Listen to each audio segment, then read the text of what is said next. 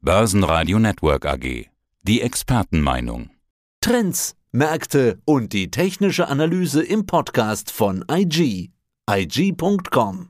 Einen wunderschönen guten Tag. Mein Name ist Salah Boumidi, Head of Markets bei IG. Wenn es um Trading-Inspiration, Marktbeobachtung, Trading-Strategien geht, dann seid ihr bei uns richtig. Andi Groß vom Börsenradio.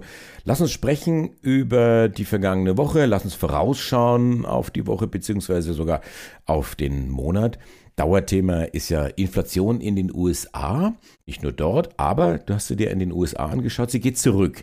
Ich habe den Eindruck, das freut die Anleger in Europa mehr als in den USA.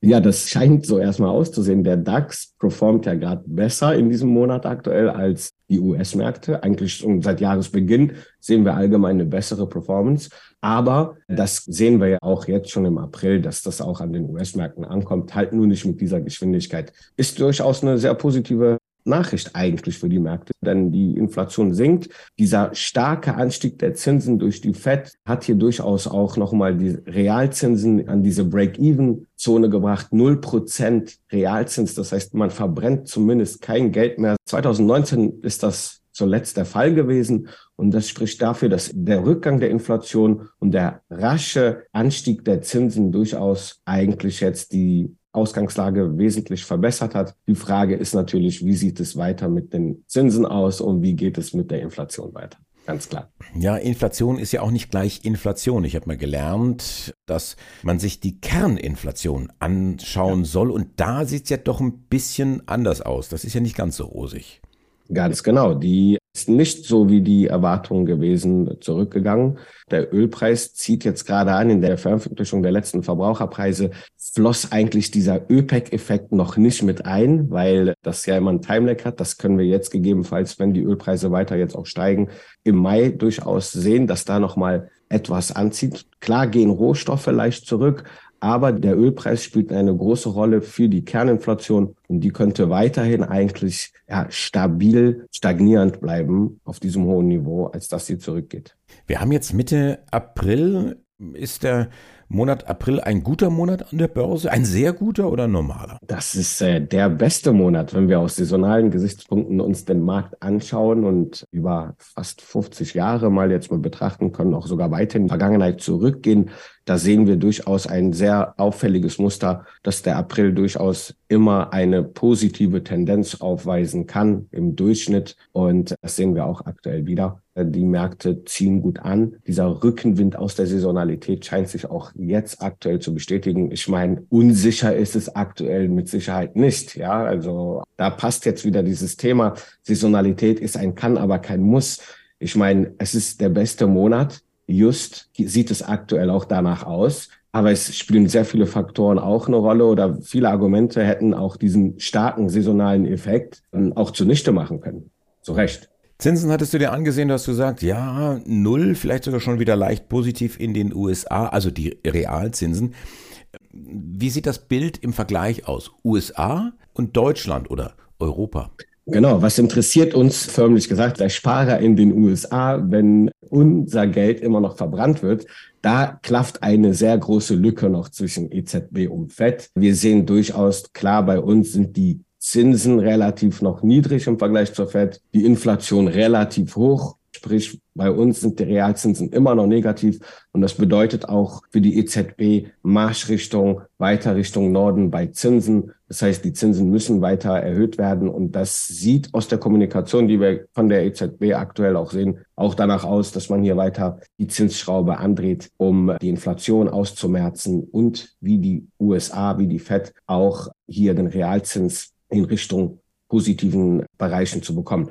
Und diese große Diskrepanz in Zinsen spielt natürlich auch am Währungsmarkt immer eine große Rolle. Stichwort Carry Trading. Das heißt, der Euro-Dollar hat hier durchaus auch nochmal Abwertungspotenzial, ist ja gut angestiegen von der Parität, ja, bis jetzt, wo wir jetzt aktuell sind, bei rund fast 1,10, haben wir einen heftigen Aufwertungspotenzial gesehen.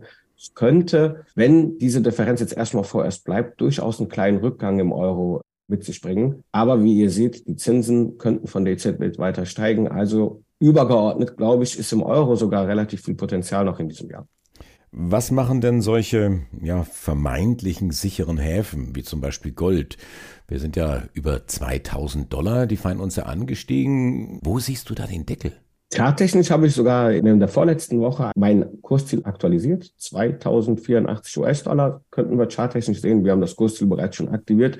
Würde damit bedeuten, wir würden sogar ein neues Allzeithoch in diesem Jahr durchaus erreichen können. Vieles spricht dafür. Paradoxerweise in den Jahren, wo die Realzinsen relativ negativ waren, sollte der Inflationsschutz oder sichere Hafen Goldpreis anspringen, hat er in dem Sinne außer kurz zum, nach dem Ausbruch der Corona-Krise durchaus geschafft, aber hat das nicht halten können. Jetzt just sehen wir wieder ein Aufwerten im Goldpreis, der aus verschiedenen Faktoren jetzt wirklich diesen Punkt sicherer Hafen berechtigterweise wieder zurückerlangt.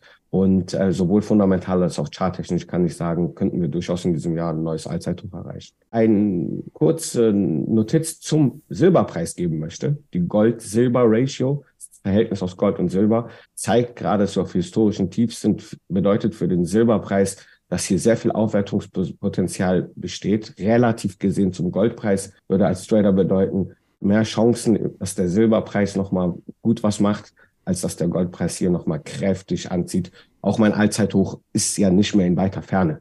Wenn wir über Gold und Silber sprechen und die entsprechenden Rahmenbedingungen und Stichwort Allzeithoch wäre irgendwo drin, dann müssen wir förmlich auch sprechen über das digitale Gold, über den Bitcoin. Hat auch profitiert, 30.000. Wie geht's hier weiter? Ja, wir haben öfter darüber gesprochen. 28.000 US-Dollar, sehr wichtige charttechnische Marke, die wir jetzt durchbrochen haben. Das ist fürs Erste positiv, die muss gehalten werden. Neues Kurzziel hatte ich schon angedeutet auf Twitter jetzt letzte Woche noch im Livestream. 34.000 US-Dollar ist durchaus auch jetzt im weiteren Verlauf möglich. Aber wir sehen aktuell die 30er-Marke, an der testen wir gerade. Das Momentum ist durchaus aktuell positiv im Bitcoin. Das hängt aber auch von der starken Korrelation zum Nasdaq ab. Ja, der Nasdaq hat auch kräftig nochmal aufgeholt. Das erste Quartal war überraschenderweise viel stärker, als ich gedacht hätte, trotz dieser restriktiven Geldpolitik. Und das hat den Bitcoin auch durchaus nochmal unterstützt. Und wie gesagt, bleiben wir überhalb der 28.000 US-Dollar jetzt im weiteren Verlauf des Jahres und auch in, auf kurzfristiger Sicht kann ich mir durchaus vorstellen, dass es hier nochmal in Richtung 45.000 US-Dollar auf mittelfristiger Basis hingehen kann. Aber brechen wir die 28.000. Ich habe ja die ganze Zeit, als wir da drunter waren, gesagt, da müssen wir erstmal drüber, bevor ich überhaupt hier die, ein neues Signal generieren kann, was dem Abwärtstrend nicht entspricht. Das haben wir jetzt geschafft. Das heißt, jetzt muss das gehalten werden. Je länger wir es halten, desto mehr könnten wir an der Oberseite mit neuen Impulsen rechnen. Dann verlassen wir mal gedanklich das Thema Chart und Unterstützung und schauen uns fundamentale Daten an, wie zum Beispiel die der Banken. Die amerikanische Earnings Season hat begonnen letzten Freitag mit den Banken traditionell als Frontrunnern. Mehr Zinsen verlangen für neue Kredite und kaum Zinsen zahlen für Guthabenkonten. Das klingt nach einem finanztechnischen Perpetuum mobile oder zumindest nach der Lizenz zum Geldverdienen. Ja, wie ein altbekanntes Börsensprichwort sagt, Zinsen sind Gift für Technologie- und Wachstumsunternehmen, ein Segen für Banken und Versicherer. In diesem Sinne werden wir auch im weiteren Verlauf, wenn die Zinsen weiter steigen, wenn Banken dadurch natürlich ein sicheres Geschäftsmodell haben, können sie durchaus im weiteren Verlauf davon profitieren. Das sagen Christian und ich schon seit geraumer Zeit. Wenn wir uns die Frage stellen, wohin fließt das Geld, dann sehen wir auch durchaus, dass der Bankensektor, auch wenn wir jetzt mit diesem Thema SVB und den Risiken, die wir in der letzten Zeit vorgefunden haben, die jetzt auch irgendwie vom Tisch sind, komischerweise, könnte das durchaus ein guter Punkt für die Banken im langfristigen Bereich oder Sektor sein. Also ich kann mir durchaus vorstellen, dass auch dieser fundamentale Trend sich im weiteren Verlauf fortsetzt. Das heißt, um es nochmal auf den Punkt zu bringen, weil du SVB, du ergänzt das ja noch mit der Credit Suisse angesprochen hast, dieses Bankenbeben, wir hatten ja auch auf der Invest zuletzt intensiv darüber mhm. gesprochen, dieses Bankenbeben ist und bleibt ein singuläres Event. Ja, ich hatte auch mehrmals gesagt, ich glaube auch hier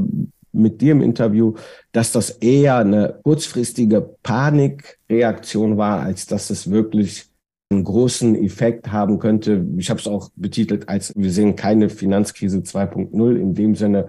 Dafür waren die Banken viel besser ausgestattet als 2008 und ich sehe ja auch immer leicht eine Kritik in den Credit Default Swaps. Da wurde natürlich auch die Möglichkeit gegeben, auch so ein Short-Selling oder ein Leerverkaufsgrund zu entwickeln. Ob man das nicht vielleicht besser regulieren kann, ist nicht meine Aufgabe oder ist auch nicht mein Thema, aber da hierher rührte auch eigentlich die Erhöhung der Volatilität und Panikmache. Das heißt, wenn mehr und mehr Leute Versicherungen auf dein Dach abschließen, obwohl sie überhaupt nicht mit deinem Haus was zu tun haben, dann kriegt man so ein bisschen den Zweifel, warum denn so viele Leute eine Versicherung auf dein Dach abschließen. Und das kann natürlich im Markt oder in deiner Nachbarschaft zu Verwürfnissen führen würde ich meinen Nachbarn ziemlich aufs Dach steigen. Nochmal, nochmal ganz kurz. Gold, allzeit hoch möglich. Bitcoin, so Mitte 40.000 möglich. Was heißt das jetzt für einen DAX? Was siehst du da als mittelfristiges Kursziel? Hast du da eine Ableitung aus den Charts? Ja, wir haben durchaus auch hier die Möglichkeit, jetzt im weiteren kurzfristigen Verlauf auf jeden Fall die psychologische Marke von 16.000 Punkten zu erreichen. Danach ist durchaus auch ein neues Allzeithoch erreichbar, denn wir sind aktuell knapp 500 Punkte vom Allzeithoch nur entfernt, ja, bei der Volatilität und den Impulsen, die wir am Markt in den letzten fast Jahren jetzt schon sehen, sind 500 Punkte im DAX keine großartige Kunst mehr. Saisonalität ist ein Kann, aber kein Muss. Salah Boumidi, Head of Markets IG. Dankeschön fürs Interview. Ich habe zu danken, Andreas. Vielen Dank. Soweit der Podcast von IG. Analysen, die Märkte, Charts und Webinare unter IG.com. Börsenradio Network AG. Das Börsenradio für Broker.